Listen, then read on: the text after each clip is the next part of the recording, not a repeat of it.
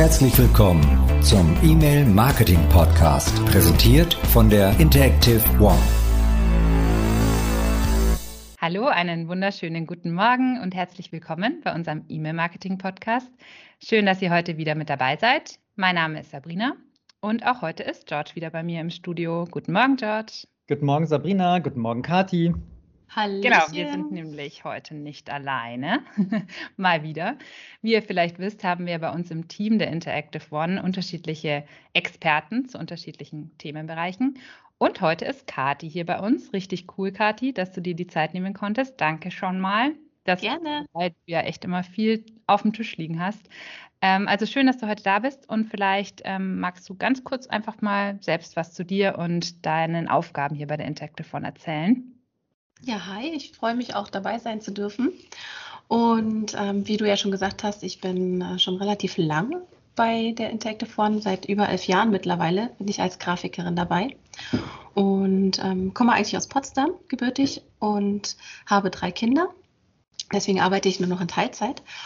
Ja, meine Hauptaufgaben sind eigentlich so ein bisschen Mädchen für alles, weil wir auch sonst keinen Grafikbereich haben und ich die Einzige bin. Deswegen ist alles dabei von Social Media, Fotografie, ähm, Kampagnenplanung, Templates erstellen, ähm, Printmittel erstellen, alles dabei. Also ich ja, klingt auf jeden Fall abwechslungsreich. Und wir sind auch total. sehr froh, dass wir dich haben. Ähm, und vor allem, dass du heute hier bist, weil ähm, heute soll es ja um das Thema gehen, wie gestalte ich erfolgreiche E-Mail-Werbemittel und gibt es vielleicht auch Trends, die wir ähm, beachten sollten, auch fürs neue Jahr. Deswegen, da hast du auf jeden Fall viel, viel Erfahrung im Gepäck, die du jetzt mhm. dann hoffentlich unseren Hörern auch mitgeben kannst.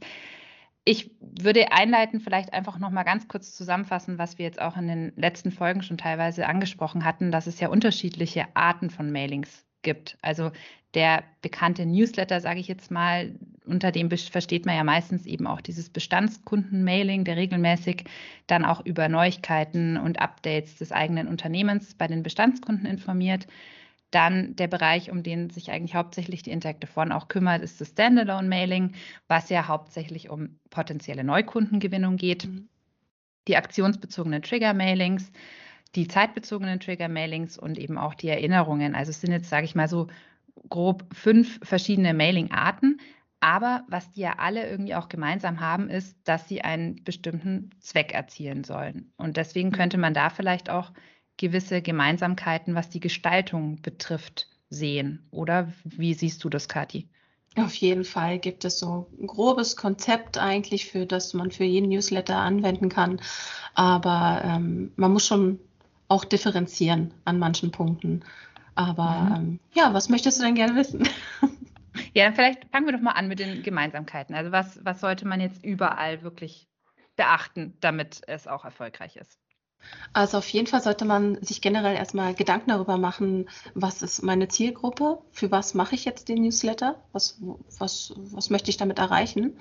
Und ähm, dann ist es besonders wichtig, passend dazu den Inhalt einfach zu strukturieren, den Aufbau. Also ähm, das fängt an bei der Personalisierung. Also habe ich Daten von den Kunden, kann ich sie direkt ansprechen, was weiß ich über den Kunden, ähm, womit kann ich äh, arbeiten, was das angeht. Äh, was steht mir zur Verfügung als Vorlage? Habe ich eine Landingpage? Äh, will ich auf einer äh, Homepage, will ich vielleicht ähm, auch einen Termin vereinbaren, einfach nur direkt mit jemandem? Das haben wir auch durchaus schon erlebt. Ähm, und, ähm, und darauf basieren tut man dann seinen Newsletter strukturieren. Also man muss sich ja äh, darauf konzentrieren, eine Kernaussage zu ermitteln. Das ist eigentlich so das A und O. Also ähm, will ich was verkaufen, will ich ähm, dort äh, neue Kunden an Land ziehen. Also was du, glaube ich, meinst, ist, dass man einfach ein Ziel einfach vorab definieren muss. Und ohne genau. ein Ziel vor Augen zu haben, kann man ja eigentlich auch nie so richtig das Design dementsprechend gestalten, dass man eben dieses Ziel auch erreicht. Ja, das ist also das ist das A und O, ne? Wobei ja. ich jetzt ähm, mal einwerfen möchte, dass äh, natürlich die Trigger-Mails, äh, wenn man das jetzt darauf anwenden würde, natürlich das Ziel eher der Information halt nicht haben. Ne? Also beispielsweise, wenn irgendjemand ein Event bucht, ein Konzert oder so und äh, die, die Trigger-Mail, die automatisierte Mail, die jetzt dann rausgehen soll, soll eigentlich nur informieren, ja, und sagen können, dass die Buchung erfolgreich war. Dass das natürlich sehr nüchterne, sehr knappe Informationen, genau, was du hast es ja gesagt, Kati, personalisieren. Was habe ich denn von dem User? Ich weiß, was er gebucht hat, wie viele Plätze er gebucht hat und so weiter. Das heißt, da wird es sehr nüchtern und sehr schlank und sehr einfach gehalten werden, wahrscheinlich. Ne? Mhm. Und wo wir uns jetzt aber konzentrieren in den nächsten 20, 30 Minuten, ist äh, wahrscheinlich mh, hm, wirklich der Newsletter, der klassische Newsletter in der Bestandskundenkommunikation, beziehungsweise auch in der Neukundengewinnung das Standalone-Mailing, das sogenannte, wo es wirklich darum geht, äh, den User dazu zu bewegen, etwas zu tun. Richtig? Also ein Lead oder ein Sale, sowas in der Art. Das ist so unser Schwerpunkt dann eher heute. Mhm. Genau. Und dabei muss man ja beachten, dass man derjenige uns noch nicht kennt. Und ähm, da ist es besonders wichtig, auf den Punkt zu kommen. Also große ausschweifende Texte, Informationstexte sind da eigentlich nicht so gut angebracht in, in äh, solchen Newslettern. Äh, man sollte mh, hm, sich auf eine Kernaussage konzentrieren und die wichtigsten Infos nach oben strukturieren. Das ist total wichtig, weil die meisten öffnen die E-Mail und lesen nur den oberen Teil und der entscheidet eigentlich darüber, ob er jetzt weiter scrollt oder was klickt oder ähm, und deswegen ist es super wichtig, dass man ähm, das nach oben halt verlagert in, in die Kernaussage. Und wenn dann das Thema trotzdem zu komplex ist, dann sollte man sich im Vorfeld vielleicht überlegen, ob man mehrere Newsletter dazu ähm, verschickt. Ne? Also das Thema dann splittet und dann kann man noch individueller wieder das auch zerstreuen an die äh, Zielgruppen, an die es geht. Aber zu viel in ein Newsletter packen ist auf jeden Fall schon mal eine ganz, ganz wichtige Sache, sollte man nicht machen. Aber dazu habe ich mal eine Frage. Es gibt äh, durchaus Kunden, Sabrina weiß das ja am besten, die haben tatsächlich Inhalte von sieben, acht, neun, zehn scrollbaren, sichtbaren Bereichen. Ich meine, das, das ist voll gepackt mit Testimonials und Informationen und nochmal und nochmal. Also, was machen, also machen die das falsch? Aber sowas funktioniert eigentlich auch ganz gut. Oder was, was kann man dazu sagen? Ähm, ja, also ich würde jetzt aus, aus Vertriebssicht einfach auch sagen, dass viele Unternehmen da natürlich auch eine gewisse, ich würde jetzt nicht sagen Betriebsblindheit fast haben. Die machen das halt irgendwie schon immer so und ähm, deswegen sind die auch der Meinung, würden sie jetzt daran nichts ändern, wobei sie es einfach auch noch nicht anders probiert haben. Also mhm. Wir sind da auch im Vertrieb natürlich ganz stark dabei, auch in Kooperation dann mit der Kati oder Rücksprache mit der Kati, versuchen wir natürlich unsere Kunden auch dementsprechend zu sensibilisieren, dass es vielleicht sinnvoll wäre, das auch mal zu überdenken und vielleicht dann auch tatsächlich mal kurz, prägnant und knapp einfach was auf den Punkt zu bringen, wie es die Kati anfangs gesagt hat. Ähm, und vielleicht auch neue Trends zu berücksichtigen, weil Thema E-Mail ist einfach nicht konstant, sondern es ist dynamisch und das Marktgeschehen sollte auch dahin gehen, was die Wettbewerber tun, beobachtet werden. Aber ich glaube, was diese Trends angeht, Kathi, da hast du ja auch wirklich ähm, viele gute Ideen ähm, im Gepäck, die wir unseren Kunden ja auch mal gerne mal mitgeben. Ähm, magst du da vielleicht mal so ein paar aktuelle Trends vielleicht kurz erzählen, was denn jetzt so gerade gut ankommt? Mhm, na klar, sehr gerne. Also es ist natürlich schon wichtig, dass man sich da immer wieder neuen Input holt von außen, äh, dass man da nicht ganz ja. blind bleibt, weil es verändert sich auch gerade äh, im, im, Programmierbereich, verändert sich da ja auch viel. Ne? Äh, zum Beispiel responsives Design ist so ein Thema, was total wichtig geworden ist in den letzten Jahren. War früher nicht so. Und äh, Kunden, die vielleicht halt seit Jahren nichts geändert haben, haben damit vielleicht jetzt Probleme, weil ihre E-Mails halt auf dem ähm, Handy nicht richtig angezeigt werden und dadurch kommt, kommt vielleicht auch kein Klick zustande dann am Ende. Aber auch äh, Designtrends natürlich kann man einfließen lassen. Da muss man aber schauen, bei der Standalone, äh, in dem Standalone-Bereich muss man gucken, dass die Zustellbarkeit dann trotzdem noch garantiert ist, weil viele Sachen gehen halt in die Richtung ähm, interaktiv also animierte Sachen, GIFs und ähm, ja, Interaktionen mit dem, mit dem Kunden selbst. Und das funktioniert allgemein bei Bestandskunden sicherlich ganz gut, kann man sich da ein bisschen ausleben, aber bei Standalone muss man da ein bisschen vorsichtiger sein, weil da ist ja das Hauptziel, erstmal anzukommen im Postfach und den Menschen sofort abzuholen. Und da sind dann so äh, ähm, Designtrends wie große Headlines, die jetzt gerade angesagt sind, spielen da natürlich super rein. Also, dass man sich wirklich fokussiert, die Kernaussage in der sehr guten Headline zu verpacken, diese auch nicht unbedingt in eine Grafik zu packen, weil das ist auch immer so eine Sache, die schwierig ist bei, bei Newslettern, ähm, weil was ist, wenn die Grafik nicht angezeigt wird? Also dein Newsletter sollte auch funktionieren, ähm, wenn die Bilder nicht geladen werden. Und wenn du da einfach eine ganz große, prägnante Headline hast, wenn du die E-Mail öffnest, dann kannst du damit den User, also den, den, den ähm, Kunden sofort abholen. Also das ist ein Trend, der ist auf jeden Fall ziemlich gut. Und äh, was wir auch ähm, jetzt gesehen haben, ist, ähm, ja, dass die Emotionen immer mehr eine Rolle spielen. Vertrautheit, gerade jetzt in Bezug auf die Pandemie, äh, wollen die ähm, die Leser ähm, und die Kunden wollen halt einfach eine gewisse äh, Konstantinität haben. Also es ist ja viel verworfen. Jeder hat so seine Problemchen jetzt. Ne, das weiß jeder selber daheim. Also es ist alles anders. Man muss sich umstellen. Und ähm, da ist eine klare Stabilität jetzt sehr gefragt. Also man sollte jetzt nicht alles total verwerfen, sein ganzes Layout ändern ist jetzt nicht vielleicht der richtige Zeitpunkt dafür. Ähm, lieber auf Vertrauen, auf Werte setzen, auf ähm, Bewertungen zum Beispiel dass man die mhm. verarbeitet in sein Newsletter, ähm, Kundenbewertungen mit reinbringt und dort halt einfach Vertrauen schafft, auch durch die Personalisierung. Dies, die wird auch immer äh, gefragter, dass man immer individuell auf die Kunden eingeht. Mhm. Ja, kann ich nochmal, Entschuldigung, Sabrina. ich wollte nur noch ganz kurz auf das Thema Vertrauen schaffen. Also ich glaube eben, das ist auch wirklich ähm, eine Voraussetzung dafür, dass dann auch langfristig diese Personalisierung auch immer besser funktioniert, weil durch Vertrauen geben mir natürlich meine zukünftigen ja. Kunden, meine User einfach auch mehr Informationen preis, als welche, die mir nicht vertrauen. Und dementsprechend kann ich dann aber zukünftig noch personalisierter versenden, als ja, wenn ich eben die Informationen gar nicht habe. Das ist natürlich auch eine, eine große Hürde des Standalone-Mailings, weshalb es bei den Bestandskunden Mailings deutlich einfacher ist, weil da einfach viel mehr Informationen vorliegen, mhm. als wir es jetzt im Standalone-Mailing-Geschäft oftmals haben. Ja. Genau. Entschuldigung, George, Aber, jetzt, äh, ja. was wolltest du noch sagen? Hm, sehe ich genauso, aber das ist ja dann genau der Punkt, dass man dann na, viel mehr Möglichkeiten ja bei den Bestandskunden-Mailings ja hat, weil man den Kunden ja kennt, weil es ja der eigene mhm. Kunde auch ist. Ne? Man weiß, was er gemacht hat, man weiß, was er gekauft hat, man weiß, wann das war und so weiter. Das sind natürlich viel mehr Informationen. Ich wollte, bevor jetzt zu den Trends jetzt irgendwie ging schon, ähm, wollte ich noch ein bisschen mehr äh, über die wirklich die, die, die Besonderheiten des Standalone-Mailings nochmal eingehen. Ne? Da haben wir ja ein paar Sachen mal angeschnitten. Kathi, mhm. du hast gesagt, äh, es soll schlank sein, die Botschaft sollte sehr klar sein, die sollte relativ weit oben schon klar sein. Das ist, verstehe ich, also so eine Art CTA auch, ne? dass man sagt, hey, die Aktion soll auch klar kommuniziert sein, jetzt hier klicken, damit du das und das und das bekommst, wie auch immer. Aber was gibt es dann noch für äh, Eigenschaften, die das Mailing eben haben sollte, damit es erfolgreich ist? Äh, bei der Neukundengewinnung? Ähm, also da gibt es verschiedene Bereiche, da kann vielleicht Sabrina sogar noch ein bisschen mehr dazu erzählen, wie ähm, die Betreffzeile, dass die halt gut gewählt wird und ähm, dass man Incentives nutzt. Äh, Sabrina, vielleicht kannst du dazu ein genau. bisschen mehr erzählen. Weil ja, da, da geht es ja eigentlich schon sehr stark um den Content, ähm, auf den du jetzt vielleicht auch raus willst, George. Also da, wie gesagt, die erste Hürde ist die Betreffzeile natürlich.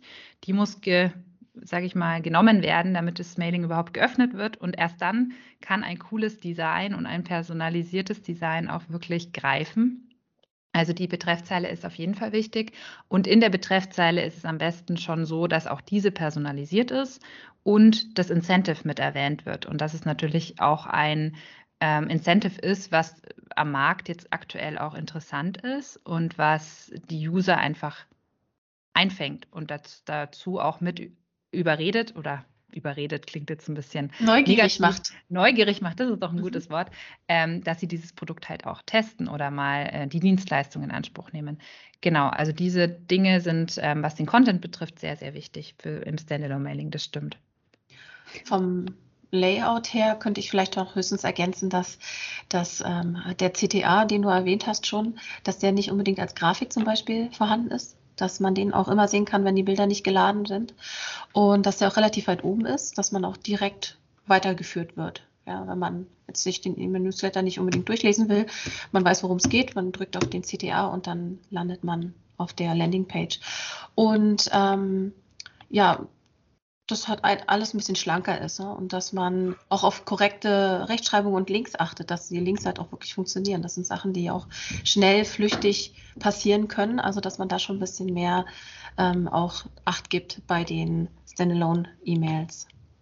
Ja. Sabrina, was wolltest du sagen? Genau, ähm, ja, auch was, was du jetzt gerade gesagt hast, der CTA wo führt er natürlich hin? Also man sollte mhm. da auch tatsächlich darauf achten, dass die Landingpage, die dann dahinter noch steht, die ist dann letzten Endes für die Conversion ja auch entscheidend, dass die wiederum auch zum Mailing passt. Also dass man sich da auch irgendwie wiedererkennt, dass das Wording ähnlich ist, dass der dass vielleicht selbst auch die Farben und die, die Grafiken da irgendwie auch zusammenpassen. Ähm, und dass natürlich da auch vielleicht, wenn es möglich ist, schon irgendwelche persönlichen Infos weitergegeben werden. Also Thema Prefilling würden wir auch jedem mit an die Hand geben oder raten, das eben auch mit zu nutzen, dass dann die Hürde für den User auch erleichtert wird, da seine Daten nicht nochmal eingeben zu müssen, sondern rein technisch ist es ja alles machbar, dass das eben einfach gleich mitgegeben wird auf mhm. der Landingpage. Genau, das wollte ich noch dazu sagen. Ja, du hast es ja gerade schon erwähnt ähm, in Bezug auf äh, das Design. Wenn es dann natürlich gewisse Richtlinien gibt, das nennt man Corporate Design vom Kunden, dann ist es natürlich schon, gerade wenn man auf, die, auf das Vertrauen gehen möchte, wichtig, das zu übernehmen in die Newsletter und dass dann Wiedererkennungswert dort ist. Man hat allerdings auch äh, mit einem Standalone-Mailing die Möglichkeit, da ein bisschen auszubrechen. Da darfst du auch ruhig mal ein bisschen lauter sein, weil da geht es ja vor allen Dingen darum, jemanden neu äh, kennenzulernen, jemanden neu abzuholen. Und ähm, normalerweise ist es in einem Unternehmen so, dass man da sehr strikt sich immer an seine Designrichtlinien halten muss. Und äh, das Standalone-Mailing ist halt wirklich etwas, wo man manchmal auch, wenn man sich traut, das machen nicht so viele, aber wenn man sich traut, kann man da ein bisschen testen, weil es eine einmalige Sache ist. Ähnlich wie bei, einem, wie bei einer Story bei Instagram, ja. Also die ist einmal da, man weiß, sie ist nur 24 Stunden sichtbar und dann ähm, traut man sich da ein bisschen mehr. Und das kann man beim Standalone durchaus auch ein bisschen ausprobieren. Mit AB-Tests und so. Ja, ja, aber manche Kunden wollen das halt nicht. Ne? Also ja. die haben, sie haben Kunden, die haben ihren Style Guide, du hast es gesagt, in, in dem CD, Corporate Design. Und die, die weigern sich. Also wir haben dann oft, ähm, korrigier mich Sabrina, wenn ich da irgendwie Mist erzähle. Übrigens, wenn es hier komische, keuchende, schlabbernde Geräusche gibt, mir geht's gut, ich bin gesund. Das ist so der Bürohund hier, der mich begleitet, der komisch, also der gerade trinkt und mal hustet und so. Das ist alles cool. Ähm, und ähm, die, die, die, Kunden weigern sich dann. Also man fängt an mit wild, ja, lass uns mal was Wildes machen und der Kunde ist begeistert. Und dann mhm. arbeitet man sich irgendwie ran und äh, es gibt die Korrekturschleifen. Und, und am Ende landet man dann doch beim Steiger des Kunden. Hast du, hast du auch diese Erfahrung gemacht, Kathi? Ja, sehr oft schon.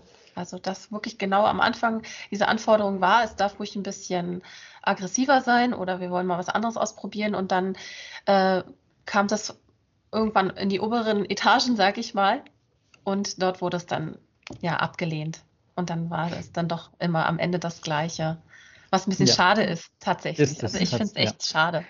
Finde ich auch, aber die Companies haben dann einfach die Vorgaben und äh, was mhm. der Kunde sich wünscht, ist halt dann so. Ne? Äh, ich, weil du vorhin auch wegen Formen und Farben gesagt hast, äh, Sabrina, äh, Stichwort Dark Mode, Kati. Fluch ja. oder Segen für Designer? Tatsächlich wird es immer mehr Thema, weil wirklich sehr, sehr viele Menschen auf Dark Mode umsteigen und ich glaube, ihnen ist nicht so bewusst, was das teilweise mit den E-Mails machen kann. Und ähm, ich habe auch intern bei uns schon mal ein bisschen darüber mit unserem Technikteam gequatscht, wie das bei Ihnen so ist mit äh, Testen in dem Bereich. Und das ist auch nicht so leicht. Also es gibt wirklich, äh, ähm, na, wie heißt das nochmal, wo die E-Mails ankommen? Entschuldigung, Clients. E-Mail-Clients. Da mhm. äh, wird das abgeblockt. Also da werden dann also die Vorgaben, die man vielleicht mitgibt, dass das so angezeigt wird, die werden dann da halt anders abgeblockt und anders dargestellt. Und das zu testen ist halt auch nicht ganz leicht. Noch nicht. Ich denke mal, es wird immer mehr dahin gehen, dass man es besser testen kann und auch immer mehr programmieren kann, damit es dann am Ende nicht zerschießt. Also es gibt so ein paar kleine Sachen, auf die kann man achten, dass man generell sein, äh, sein Design sehr kontrastreich äh, erstellt. Also wenn man jetzt einen, einen dunkelgrauen Hintergrund hat und so eine hellgraue Schrift drauf, kann es im Dark Mode passieren, dass das halt nicht mehr lesbar ist nachher. Also wenn man da mhm. von vornherein hell und dunkel sehr stark benutzt, dann passiert das nicht so leicht. Und auch, dass man die Grafiken als, als äh, PNGs abspeichert, ohne Hintergrund, dass dann nicht ein weißer Rahmen drumherum ist. Also da gibt es schon so ein paar Sachen, die kann man beachten. Aber es ist noch nicht so äh, fest im Alltag integriert, sage ich mal, dieses ganze Thema. Und wir hatten es ja. ja anfangs auch gesagt, es ist ja auch immer noch das A und O, authentisch zu bleiben. Also ja. ich glaube jetzt für eine Versicherung, die irgendwie auch Vertrauen schafft seit keine Ahnung wie viel hundert Jahren, ähm, ist es vielleicht auch nicht so angebracht, jetzt hier mit Neonfarben und Illustrationen aufzufahren, wie es jetzt vielleicht für einen neuen modernen Online-Shop gerade mhm. passend ist. Also ich glaube, oder würdest du das anders sehen, Kathi? Nee, das ist richtig, ja. Also da muss man schon abgrenzen. Die Zielgruppe sollte man dann schon im Auge behalten am Ende und äh, sein äh, Newsletter darauf abstimmen. Aber das ist ja auch das Gute bei Standalone. Man kann ja verschiedene Tests machen. Man kann ja verschiedene Newsletter an verschiedene Zielgruppen schicken mhm. und die dann auch unterschiedlich gestalten, wenn man möchte. Und dadurch ausprobieren, was besser geht. Mhm. Ja, Okay, also ich glaube, ähm, zusammenfassend, man darf auch einfach nie vergessen, dass ähm, das E-Mail-Marketing sich auch einfach immer mit den Bedürfnissen der User ändert. Also wie Kathi ja auch kurz schon erzählt hat, Pandemie jetzt aktuell ist einfach auch eine ganz besondere Zeit, die wir jetzt haben. Und wer weiß, was 2022 jetzt dann alles hier noch auch auf uns zukommt. Ähm, dementsprechend, was gestern funktioniert hat, muss nicht unbedingt morgen funktionieren. Man sollte da einfach mal testen, ausprobieren, vielleicht auch mal was Neues wagen. Ähm, haben wir noch Sachen vergessen, die du noch gerne erwähnen wollen würdest, Kathi? Oder haben wir eigentlich alles mal angesprochen? Erstmal noch nicht, aber wir können uns ja nochmal fortführen, wenn der Bedarf ist. Also wir können sich ja auch die Hörer gerne melden, ob sie da mehr wollen. Gute Idee. Sehr gut. Genau, dann sage ich nochmal vielen herzlichen Dank für deine Zeit, Kathi, dass du uns hier auch so interessante Insights mitgegeben hast in die optimale Gestaltung eines Werbemittels. Ähm, wenn ihr uns noch nicht folgen solltet, dann könnt ihr das natürlich gerne tun, und zwar auf allen üblichen Podcast-Streaming-Diensten. Schreibt uns, wie Kathi gerade gesagt hat, gerne auch eure Wünsche, Anregungen einfach per Mail an podcast.interactive-one.de. Und dann sage ich jetzt schon mal Ciao, ihr zwei. Tschüss, liebe Hörerinnen und Hörer. Ich wünsche euch allen einen schönen, hoffentlich sonnigen Tag und hoffe, dass wir uns schon ganz bald mal wieder hören. Ja, genau. Und vielleicht noch eine kurze Info. Wir sind jetzt auch auf YouTube verfügbar. Also wer uns da jetzt noch nicht gefunden hat und so, kann uns jetzt auch auf YouTube finden, wenn er mag. Mhm. Und auch von mir ein Danke und einen schönen Tag euch allen. Macht's gut. Ja, vielen Dank. War schön dabei zu sein. Bis bald. Danke. Bis bald. Ciao. Tschüss. Ciao. Das war eine Folge aus dem E-Mail Marketing Podcast, präsentiert von der Interactive One GmbH, deinem kompetenten Partner rund um das Thema E-Mail.